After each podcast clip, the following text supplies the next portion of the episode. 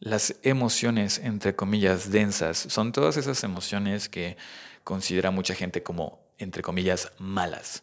Por ejemplo, el orgullo o la ira, el enojo, la tristeza, la envidia.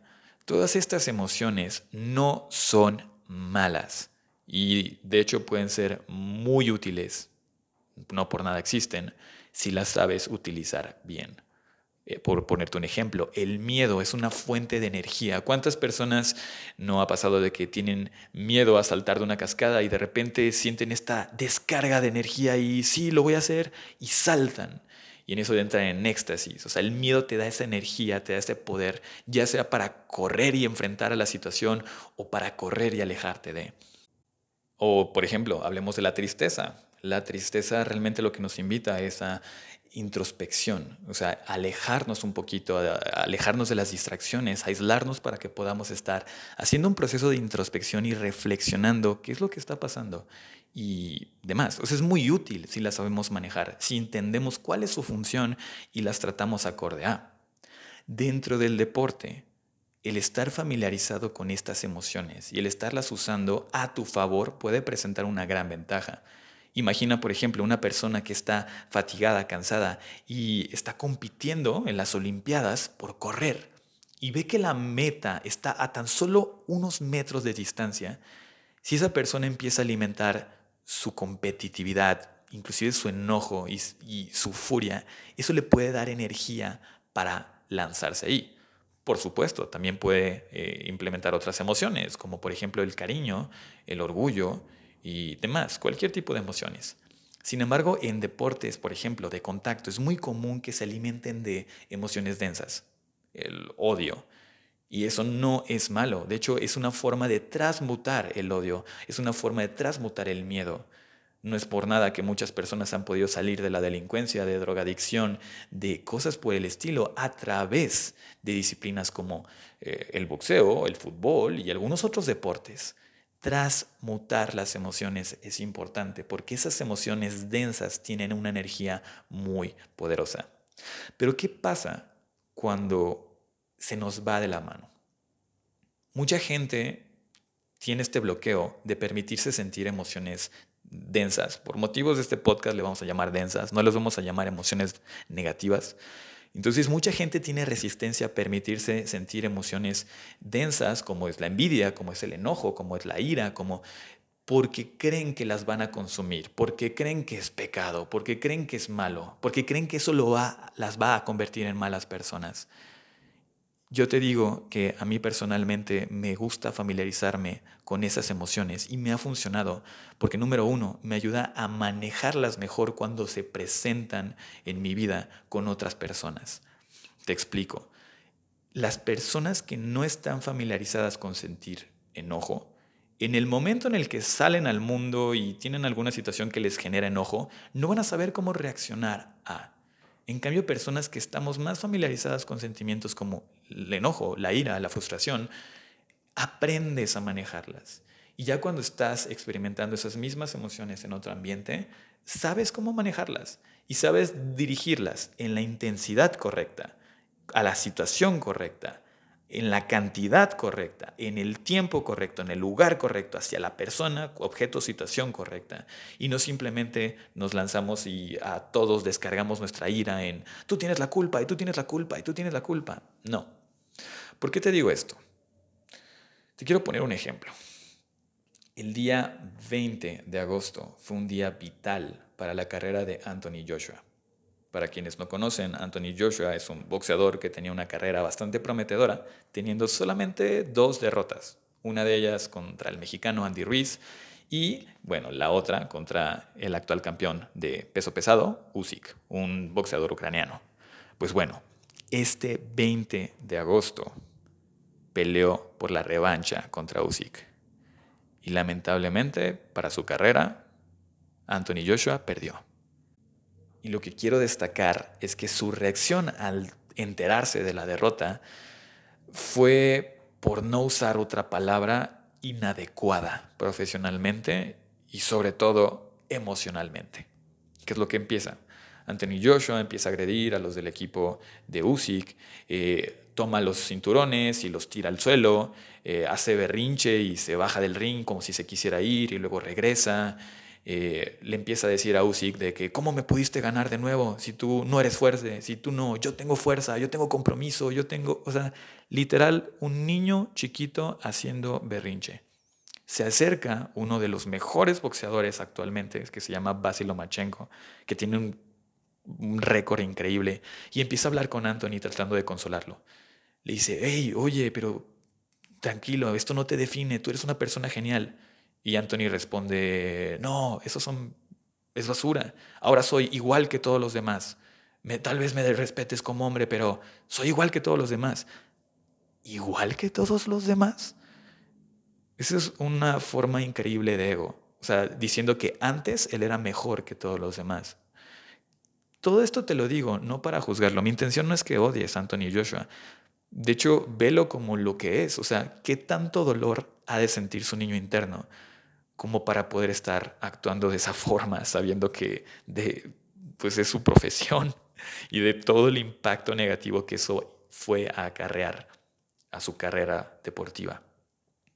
Obvio, el dolor tuvo que haber sido demasiado fuerte como para que se haya atrevido a decir todas esas cosas y a insultar a, a las personas de esa manera, a casi agredirlos, de hecho agredirlos físicamente, no les alcanzó a golpear, pero obviamente los insultos y todo.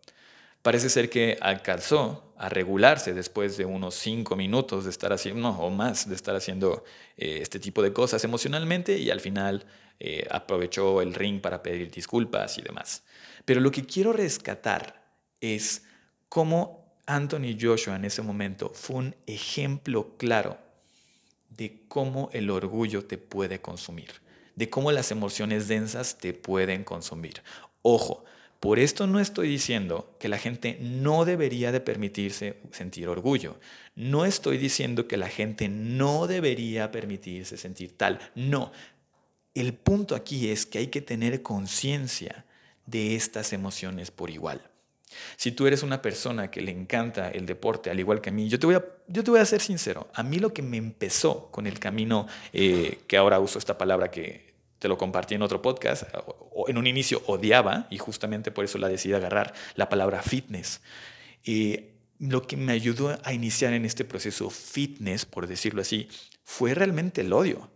Yo estaba en esta eh, temporada en la que realmente no, no me sentía bueno. En la escuela me decían el niño problema, los maestros realmente me odiaban, casi no tenía amigos, eh, era un tema con ese rollo. No era bueno en ningún deporte, siempre me expulsaban o a veces no me querían juntar. Eh, llega al fútbol americano y pues el primer lugar donde mi brusquedad parece que era bien recibida. Entonces me obsesiono, me encanta, me apasiona y de repente viene el bullying dentro del mismo equipo de fútbol americano y se vuelve esa relación tóxica en la que el mismo lugar donde amaba, donde me sentía especial, ahora era el lugar que más odiaba porque era donde me salía, sacaba llorando. Todos los días terminaba de práctica llorando por, por, pues sí, esta brusquedad de mis compañeros que me hacían bullying. Y viene ese despertar.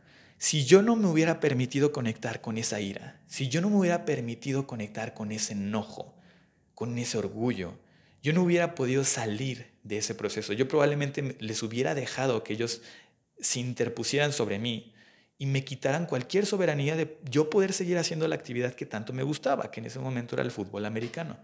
Entonces, yo estoy tremendamente agradecido con el orgullo, estoy tremendamente agradecido con el miedo, estoy tremendamente agradecido con la ira, con el enojo, porque me dieron fuerza para poder enfrentarme a las personas que en ese momento estaban ahí.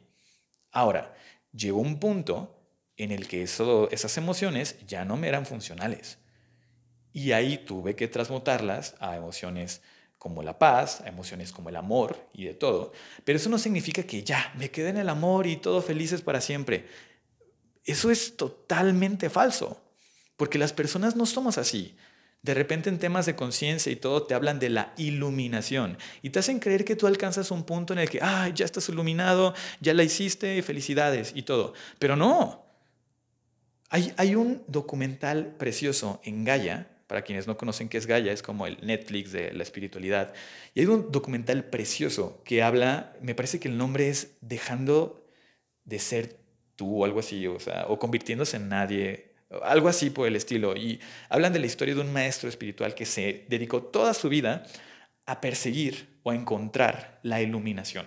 Entonces probó de todo, no, ahí puedes tú checar la reseña, me parece que es eso, convirtiéndose en nadie, si mal no, me, no recuerdo es el nombre de este documental. Y me encanta cómo en ese concepto, en ese documental, eh, el maestro habla, porque lo entrevistan, y él habla de la idea de la cadena de oro. Él dice que en su proceso de encontrar esa expansión y esa iluminación, dio con ese concepto que le llama la cadena de oro, que es básicamente cuando una persona es sumamente virtuosa, ¿no? Imagínate un yogi perfecto, cumple con todos sus eh, crillas y todo su proceso de limpieza y respeta los principios de no violencia y cuida su energía en todos los aspectos, de cómo se alimenta, de cómo se rodea, de lo que consume en todos los sentidos y es perfecto en su práctica, virtuoso, honoroso y todo él dice que esa persona es esclava, pero de una cadena distinta, de una cadena de oro. La esclavitud por cadena de oro es cuando una persona se obsesiona con la virtud a tal punto que niega la otra parte que la compone, que es esta parte de la sombra. Y utilizo este término de Carl Jung porque es como lo que más siento que lo, lo explica de una forma correcta, o no correcta, pero entendible. Carl Jung eh, explica el concepto de sombra como todo ese aspecto en el inconsciente, o sea, todo ese aspecto que tenemos en nuestra personalidad, que implica cosas que nuestro yo consciente no reconoce como propios. Por ejemplo, si tú vas por la calle caminando y ves a una abuelita y de repente una parte de ti te dan ganas de empujarla para que se caiga, por X o Y razón, y tú de repente observas esa idea y, ay no, ¿cómo puede ser que yo te tenga esas ideas tan terribles? ¿no? O ves simplemente una persona atractiva y te llegan ideas lascivas a pesar de que tú tienes pareja y dices, no, que soy pésimo novio, soy pésima novia, ¿cómo puedo tener estos pensamientos eh, si yo amo tanto a mi pareja? Y eso realmente es la sombra. Todos dentro de nosotros tenemos un potencial asesino, un potencial violador, un potencial maníaco y muchas cosas que no aceptamos que tenemos por miedo o por lo que sea, o por los constructos morales que nos han hecho creer que eso es malo. Y déjame decirte el punto al que quiero llegar. Este maestro entendió que eso es parte de nosotros. Ahora, ojo, no estoy promoviendo ninguna actividad de asesinato ni de violación, para nada. De hecho, mi creencia es que la disciplina justamente es uno, reconocer que hay ese lado oscuro dentro de ti y dos, manejarlo, aprender a dominarlo. Tener soberanía para mí es eso, o sea, es como, ¿cómo puedo yo utilizar esta bestia y utilizar su energía para cosas virtuosas en lugar que para destrucción? Entonces, eso es a lo que quiero llegar. Pero bueno, volviendo a este tema, este maestro decía que entonces la cadena de oro era esta esclavitud del virtuosismo, que la notaban muchos, ya te digo, o sea, personas así, yogis o monjes o personas. Y él, cuando se da cuenta de eso, empieza a abrazar también a su yo. En una parte del documental menciona cómo lo, lo encarcelan por estar platicando su doctrina y dura, me parece que ocho meses o algo por el estilo, eh, en su celda. Entonces la gente que iba y lo veía y lo, no sé, lo veía sentado, por ejemplo, como si fuera una postura meditativa, y todos como de, wow, míralo, con tanto temple, abrazando la tempestad, de seguro de estar conectado y meditando. Y él relata en una de las conferencias que da cuando sale de todo eso, dice, la gente creía que yo me la pasaba ahí conectándome con el, con, no sé, la iluminación y todo, y lo que realmente era, es que yo estaba ahí sentado teniendo las imágenes sexuales más vívidas que había tenido en toda mi vida. O sea, yo me imaginaba teniendo sexo y todo. Y es como lo curioso, porque dice, y sí, y no tiene nada de malo. O sea, es esa parte de abrazar esa sombra. Obviamente sin dañar a los demás, desde la conciencia. Pero el primer punto al que quiero llegar con este podcast es que las emociones, entre comillas, negativas, son útiles y tienen su función. Aunque nosotros digamos que hey, el amor y todo y demás, ¿qué pasaría con una persona a mitad de la guerra? ¿no? Y piénsalo de esta forma. Esta es una, una de las mejores metáforas que, que he estado utilizando para explicar este punto. Piensa en lo siguiente. tu país entra en guerra con otro país y está a punto de invadir una flota del ejército a tu ciudad, ¿no? Entonces, tu ciudad está tu mamá, tu esposa, tu hija, tus hermanos, tus sobrinitos, bebés y todo. Tú sabes que si esas personas entran, invaden, vamos a remontarnos un poquito a las invasiones eh, que habían antes, que bueno, no dudo que ahora sea diferente, pero bueno, tú sabes que antes era saqueo, eh, mato a los hombres, mato a los niños, pero me quedo con las mujeres y todo para utilizarlas sexualmente y para tener esclavos y lo que quieras, ¿no?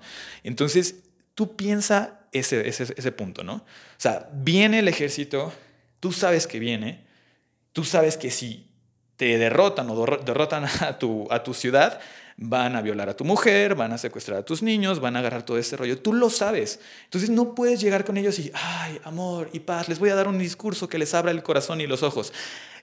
siendo realistas, la historia nos ha contado que eso no es el caso normalmente. Y eso viene de la negación del otro. Hay situaciones en las cuales tienes que decir, ¿sabes qué?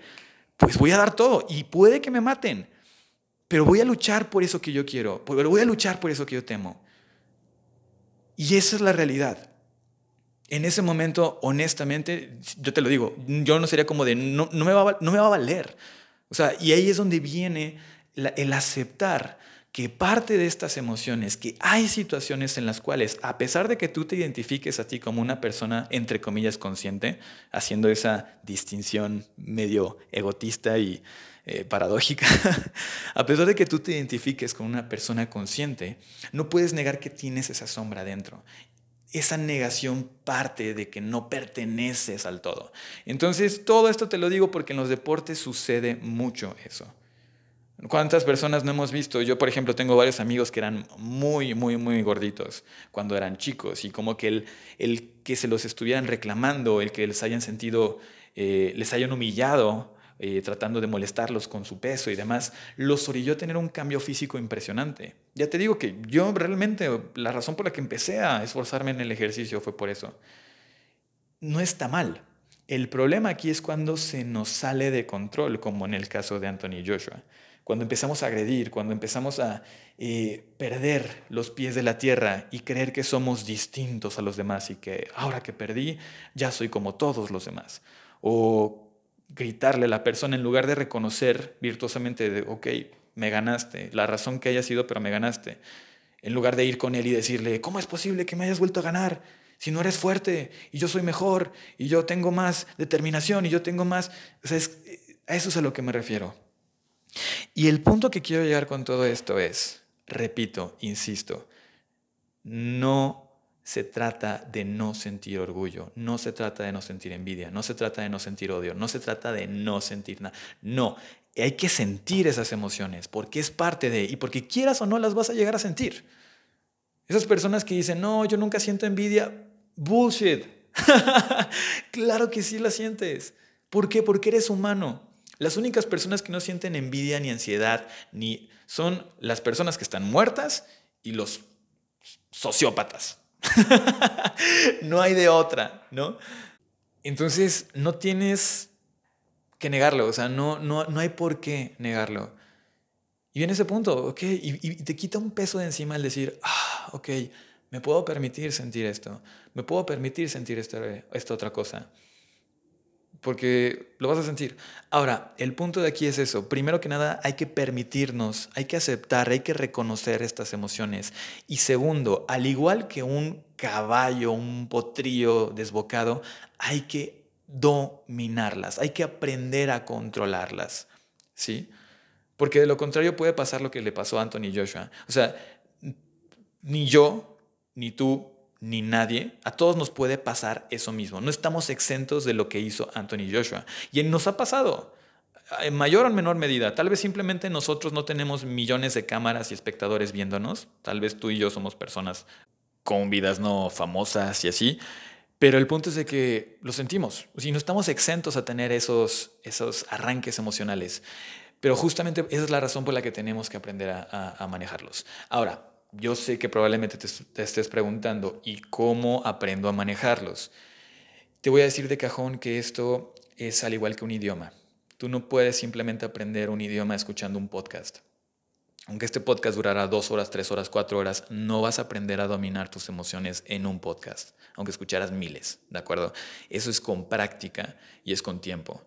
Pero lo que puedes hacer hoy, en este preciso momento, para empezar el camino de poder estar aceptando y manejando esas emociones, es eso, aceptarte, reconocerlo, reconocer que tienes esa sombra dentro de ti, reconocer que no está mal sentirlas y reconocer que aunque quieras o lo quieras negar y aunque todavía una parte de tu sistema de creencias se aferre a la idea de que no, yo soy alguien que nunca siente envidia, reconocer que eso es negación.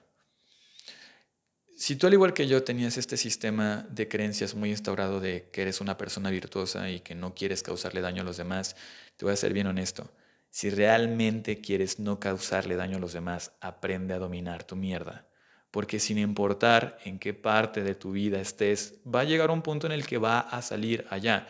Y yo sé que puedes pensar, si estás dentro del sistema de, conciencia, puedes pensar, no, es que si yo eh, enfoco mi atención en eso, sí lo voy a traer, pero si no, no lo voy a traer. Ok, puedes pensar eso, puedes manejarlo como quieras, pero tú sabrás, o sea, realmente yo considero que esa forma de pensar de que no, es que solo me voy a enfocar en lo positivo, en lo que quiero, viene de un miedo a justamente estas emociones. Y yo te digo, no hay razón para sentir miedo a estas emociones cuando las conoces, cuando las dominas. Se vuelven una herramienta. Es como si yo te dijera, no, es que yo no quiero pensar en los martillos porque si no voy a traer un martillo a mi vida. Y yo te diría como de, güey, sí, atráelo, atráelo y cuando se manifieste, aprende a usarlo. para eso son los martillos. No, es que yo vi una película donde a una persona la mataban con un martillo. Güey, el martillo sirve para lo que lo uses. O un martillo te puede ayudar a colgar tu cuadro de visualización en la pared, ¿no? O una pintura muy bonita y lo que tú quieras. Y puede ayudarte a construir una casa, un mueble, o, puede ayudar a matar a una persona, ¿sabes? Puede ayudar a sacarle los dientes a una persona. O sea, claramente el martillo es la herramienta. Pues bueno, yo te digo que la emoción es la herramienta. Ahora, si conlleva un esfuerzo. La primera vez que se te manifieste la emoción, o las primeras veces que ya las has tenido, ya se te han manifestado, pues obviamente viene un, ay, ¿qué es esto? Es algo desconocido, si tú te lo has negado por mucho tiempo, ¿no? Oye, esto es algo desconocido, no sé cómo manejarlo. Pero justamente viene eso, ok, ¿cómo, cómo visualizar, a ver, ¿cómo me gustaría eh, manejarlo? O investigar, ¿cómo lo han manejado las personas? ¿Cómo puedo manejarlos? Hay libros, hay cosas. O compartir, platico con amigos. Oye, fíjate que estoy sintiendo esto, la situación está así. ¿Qué onda? O sea, ¿qué opinas tú? ¿Qué me podrías aconsejar? Hay formas de... Otro de los eh, bloqueos que muchas personas he escuchado que dicen cuando se viene esta parte de sentir las emociones eh, densas, es como de, es que tú no entiendes, Alex, yo ya he sentido esto por mucho tiempo en mi vida y todo y no puedo salir de... Y ahí es donde viene el otro punto, voy a ser muy honesto, honesta contigo. Que lo, haya, que lo sientas por sentir sin indagar más a fondo, sin explorar la emoción, no va a hacer que te vuelvas mejor a dominarla. Eh, te explico. Si tú te subes a un ring a recibir golpes de tu contrincante, eso no te va a hacer mejor boxeador. ¿Qué te va a hacer mejor boxeador? Analizarlo, estudiarlo, aprenderlo. Y, ojo, para los que sobrepiensan y les da ansiedad por sobrepensar, no me refiero a analizar como sobrepensar todo de cómo puedo evitarla y todo. No, me refiero a sentir, identificar patrones. En esta metáfora que te pongo de la persona que se sube al ring porque cree que golpeando golpeándola, va a aprender a boxear. El tema es analizar por qué me pegó, de dónde vino el golpe. O sea, ¿cómo fue la postura de la persona antes de tirar el golpe? Ah, ya entendí. Entonces, cuando se para así, es porque va a tirar el golpe. Ah, y ya lo identificas y en ese sentido sí aprendes a. Pero no se trata solo de recibir golpes, se trata también tú de golpear.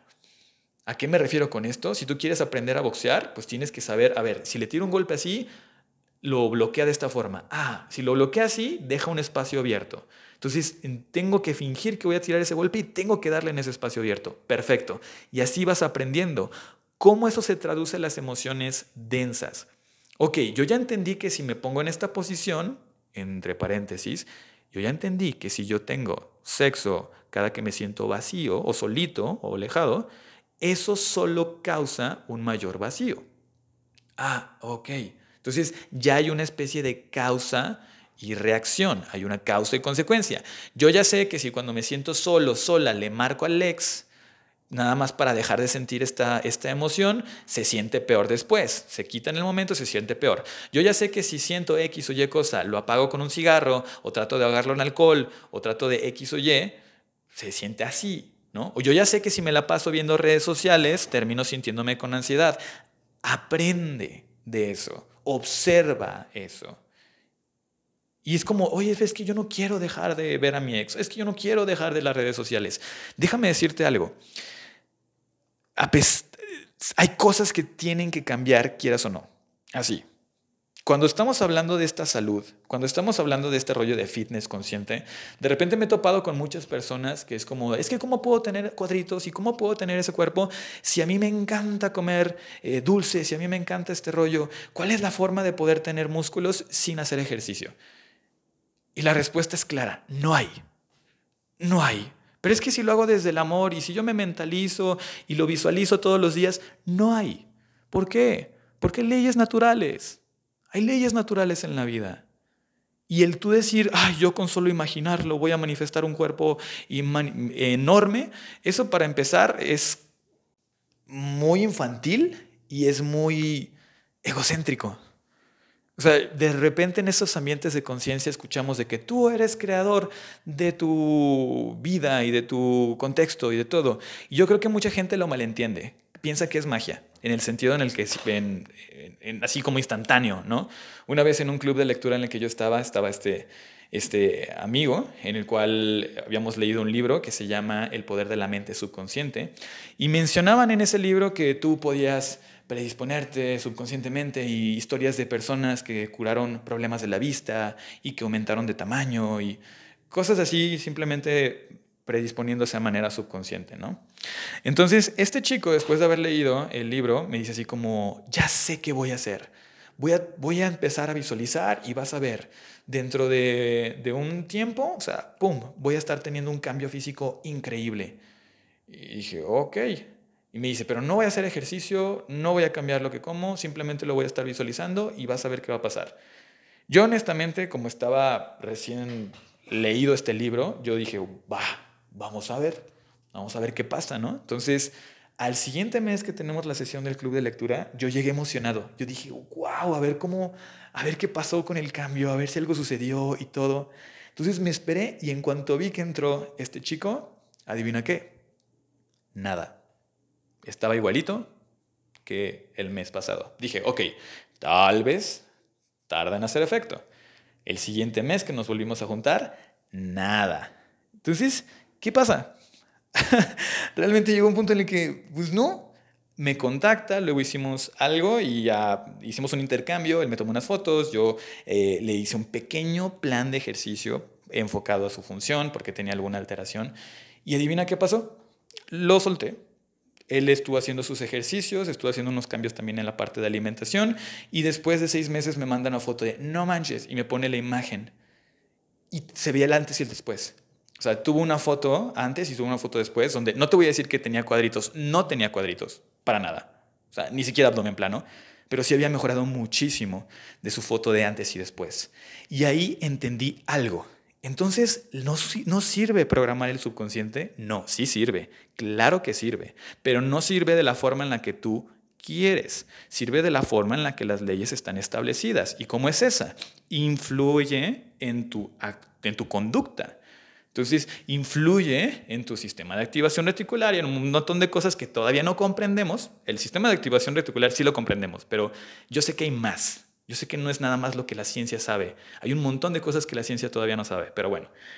Entonces, de esa forma influye y va guiando tu toma de decisiones, va guiando tus acciones, que recuerda, es esta frase que la voy a parafrasear, que es, por la mente, por el deseo y la emoción atraigo, pero por la acción recibo. Entonces, tú por la mente, el deseo, tú estás predisponiéndote subconscientemente, que es lo que hizo este chico, pero eventualmente sí o sí tomó la acción, que la acción fue lo que le manifestó ese resultado.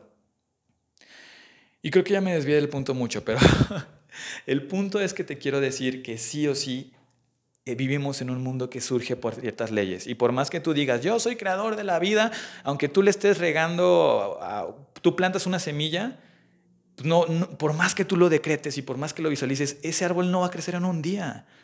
Es una serie de procesos naturales que se tienen que respetar. O aunque no los respetes, pasan, quieras o no quieras, sucede. Y así es esto. Entonces, dentro del tema fitness, vuelvo a lo mismo es este tema. ¿Quieres tú un cuerpo increíble? ¿Quieres tú poder sentirte bien, cómodo y cómoda?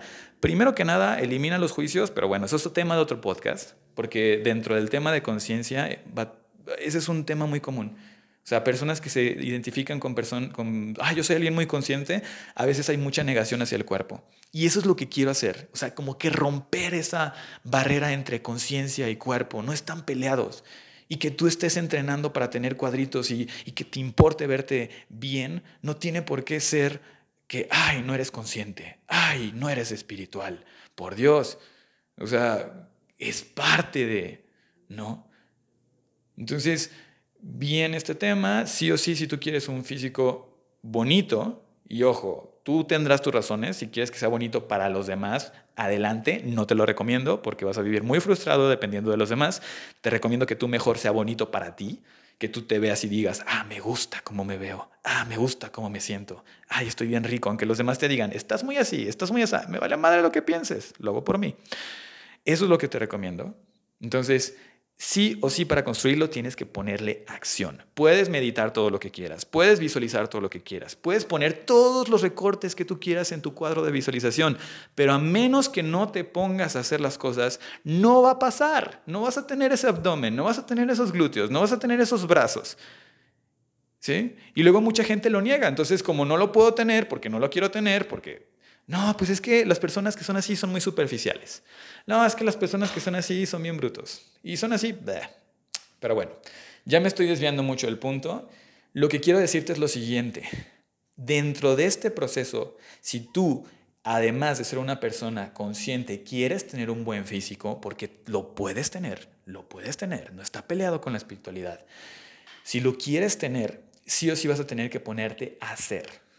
Y te voy a ser muy sincero. Las personas que conozco que tienen físicos más increíbles son las que mejor dominan las emociones densas, porque las usan. ¿Sí? Sí, voy a serte sincero. Una persona en CrossFit, un campeón de CrossFit, un campeón de artes marciales y todo, sí tiene que tener buen temple, pero tiene que tener, como en México diríamos, huevos. O sea, y tiene que ser competitivo. ¿A qué me refiero con eso? O sea, no ahí, ahí es donde viene el extra, porque realmente hay momentos en los cuales tienes que dar ese extra. Tú si estás en la competencia con el otro, es, es a tope. O sea, las competencias de élite es a tope. No es así como de que, ay, a gusto y que se sienta rico. No, es doy mi máximo porque es mi máximo contra tu máximo. Y el que ponga más es el que va a ganar. Entonces, sí o sí es empujar tus límites. Es empujar tus límites. Y para que lo hagas, sí o sí necesitas una motivación, que normalmente en muchos, desgraciadamente en boxeadores, es eh, pues un poquito odio. Tienen vidas muy difíciles. Hay un patrón que de repente he estado identificando con nuevos boxeadores que tienen hijos a muy temprana edad, eh, algunos estuvieron en la cárcel y tienen historias muy trágicas dentro de, de, esto, que no todos las comparten en público, pero el tema aquí es de que hay un trasfondo. Yo personalmente cuando más estaba en esta parte rindiendo, cuando estaba en la parte de boxeo y todo, recuerdo que una vez en el gimnasio, cuando recién estaba empezando, que me estaban entrenando, uno de los instructores del gimnasio me dijo, pues este güey a quién quiere matar o qué, porque era devotísimo en el entrenamiento. O sea, terminaba el entrenamiento y yo me quedaba parte haciendo mucho, mucho, mucho más. Cada movimiento trataba de perfeccionarlo y hacerlo lo mejor posible. O sea, en la primer día que hice sparring se supone que era un chavo que ya llevaba tiempo y según él era profesional. Luego nos enteramos que era un hablador y lo tumbé. O sea, le metí tanto esfuerzo que, pues sí, o sea, realmente ello se me hizo raro que el instructor haya dado ese comentario, como de, pues este chavo a quién quiere matar. Y la realidad es que yo lo que estaba haciendo inconscientemente en ese momento era canalizar el odio que había sentido en el fútbol americano, con ese bullying, con esa sensación de haberme sentido por tanto tiempo insignificante, chiquito, eh, incapaz de socializar, de tener amigos, de ser el cerebrito del salón o todo ese tipo de cosas. Y bueno, el punto de todo esto es de que sí o sí, si quieres tener un cuerpo fitness, al menos de la forma en la que yo conozco. Pueden haber otras formas, muchas otras formas. Pero veo muchos influencers que te dicen, eh, ámate así, y este rollo, y hazlo desde el amor, y hazlo desde el... Yo te voy a ser bien honesto, siento que muchas veces nada más te dicen eso para venderte. Yo no me voy a vender hacia ti y te voy a, hacer te voy a decir las cosas directamente. El camino que yo conozco para tener un físico increíble requiere cierto grado de incomodidad, requiere cierto grado de frustración, requiere cierto grado de manejar estas emociones de envidia, de, enojo, de todo esto. ¿Por qué? Porque de repente hay veces en las que neta no quieres comer esas verduras o no quieres comer esa porción de proteína o carbohidratos complejos y a veces quieres el pinche pie. Y, viene esta parte en la que te tratas de convencer, bueno, ya he estado haciendo mucho tiempo eh, las cosas bien, déjame permito y todo. Pero eso no es más que tratar de justificar. Y hay veces en las que tienes que decir, no, güey, no es no, y no te lo comes. Y hay veces en las que no tienes ganas de entrenar y es como, no, voy a hacerlo y lo haces. Y a veces estas influencers que ellos sí entrenan un chingo, si pasaron por ese proceso, si se frustraron y todo, y sé que a veces de una forma bonita quieren que tú no sufras y no pases por lo que ellos pasaron, pero no se dan cuenta de que esos son los escalones para que tengan lo que ellos tuvieron. Te lo voy a repetir. A veces el sufrimiento, bueno, no el sufrimiento, el dolor es inevitable. El sufrimiento es opcional y eso se lo volé a Buda. el, el dolor es inevitable, pero el sufrimiento es opcional. Entonces yo te digo, no le huyas. Si de repente vas a tener que sacrificar comerte esa pizza, güey, ¿puedes renunciar a ese placer? Sí. Y lo haces. Y eso sí te va a ayudar a tener ese físico que quieres. Y no esta parte de que tú puedes hacerlo, cómete la pizza si es lo que tu cuerpo quiere, pero te lo permite. Pues claro que lo quiere. Porque la flora que tienes, tu flora intestinal, las colonias están predispuestas para ciertos tipos de alimentos. Luego te paso ahí información muy interesante de que cómo lo que comes cambia o altera tu flora intestinal. Y cómo tu flora intestinal cada vez están viendo que tiene mucho más control sobre tu conducta, estados de ánimo, deseos y motivaciones, mucho más de lo que creíamos.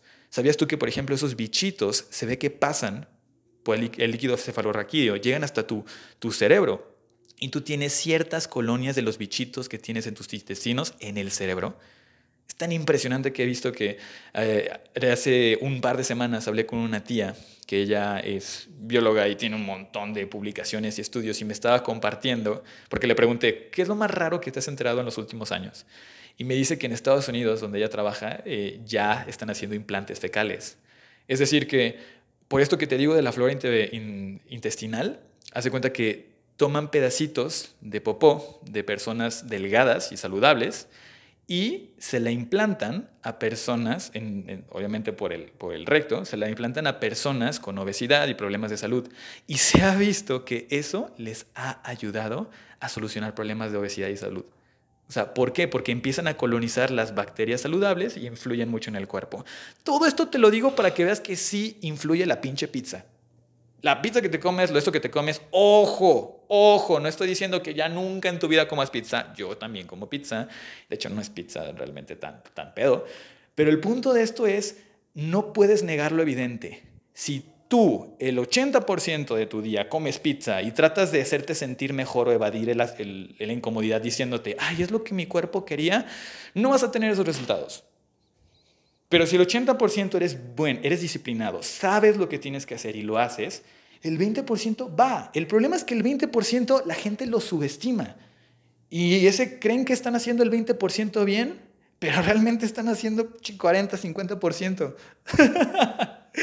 Entonces, es un tema, es un tema, pero bueno, ya me estoy prolongando, ya esto está más largo de lo, de lo planeado.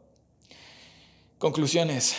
Uno, es importante conectar con las emociones densas, manejarlas y como si fuera una herramienta, dominarlas, utilizarlas a tu favor. ¿sí? Número dos, eh, el dolor va a ser inevitable. Eh, si tú quieres un cuerpo así, va a haber incomodidades, vas a tener que decir que no a algunas cosas o a muchas cosas, ¿no? A salidas, a alcohol, a cigarro, a comida, a placeres. Es parte de. Entonces, si te vas a meter a este rollo y si tienes que tener muy en claro qué quieres, ¿no? Si nada más lo dices como que, oh, como que voy a probar a ver qué, no lo vas a lograr. O sea, al menos no un físico increíble. Si tú tienes bien firme una motivación, si tú dices, ¿sabes qué? Ya estoy hasta la madre de verme en el espejo y sentirme mal y tratar de lavarme el coco con esta eh, pseudo amor propio que te dicen de, vete en el espejo y dite que te amas. No sirve para muchas personas. De verdad no. Hay personas que dicen, neta no. Y a esas personas yo les diría, no te conformes.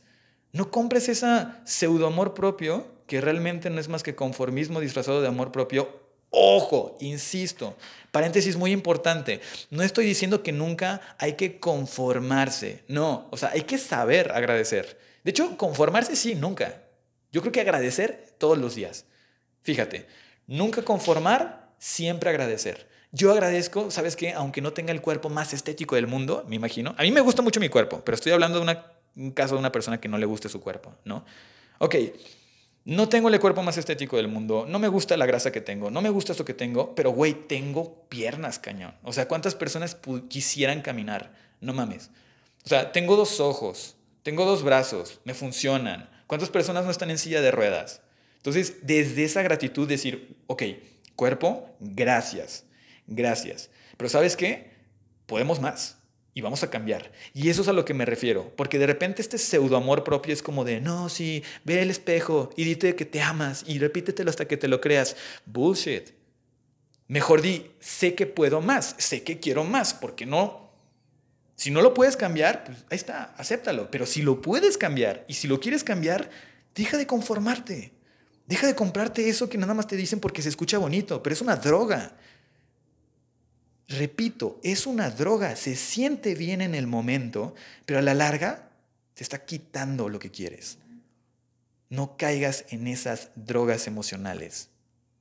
Y pues bueno, ya estoy muy inspirado. Entonces, esos son los pasitos prácticos. De verdad, espero que pueda darte un poquito de información, que esto pueda expandirte un poco tu conciencia fitness. Y pues nada, este es el capítulo de hoy. Nos escuchamos a la próxima. Ah, oh, y antes quiero decirte, todo este tipo de temas son muchos, muchísimos. Entonces estoy en este momento que estás escuchando este podcast, probablemente ya esté, ya haya salido, pero en este momento, en los siguientes tres meses, voy a estar trabajando eh, para crear una plataforma donde voy a subir mini cursos prácticos para que puedas estar tomando estos procesos. O sea, toda esta información, todo este tema que de repente no encuentras en otros lados, lo puedas estar llevando tú. Y bueno, también vamos a dar un acompañamiento más intenso, pero ya te explicaré sobre la marcha. Así que si quieres eh, conocer más de esto, entra a fitnessconsciente.com. En este momento que estés escuchando, yo, yo espero que la página ya, ya esté colgada, ya esté todo bien. Y si no, pues en mis redes sociales. Estoy como arroba soy Alex Silva y también vamos a estar abriendo el arroba fitnessconsciente MX. Entonces, eso es todo por hoy. Nos escuchamos la próxima vez. Bye bye.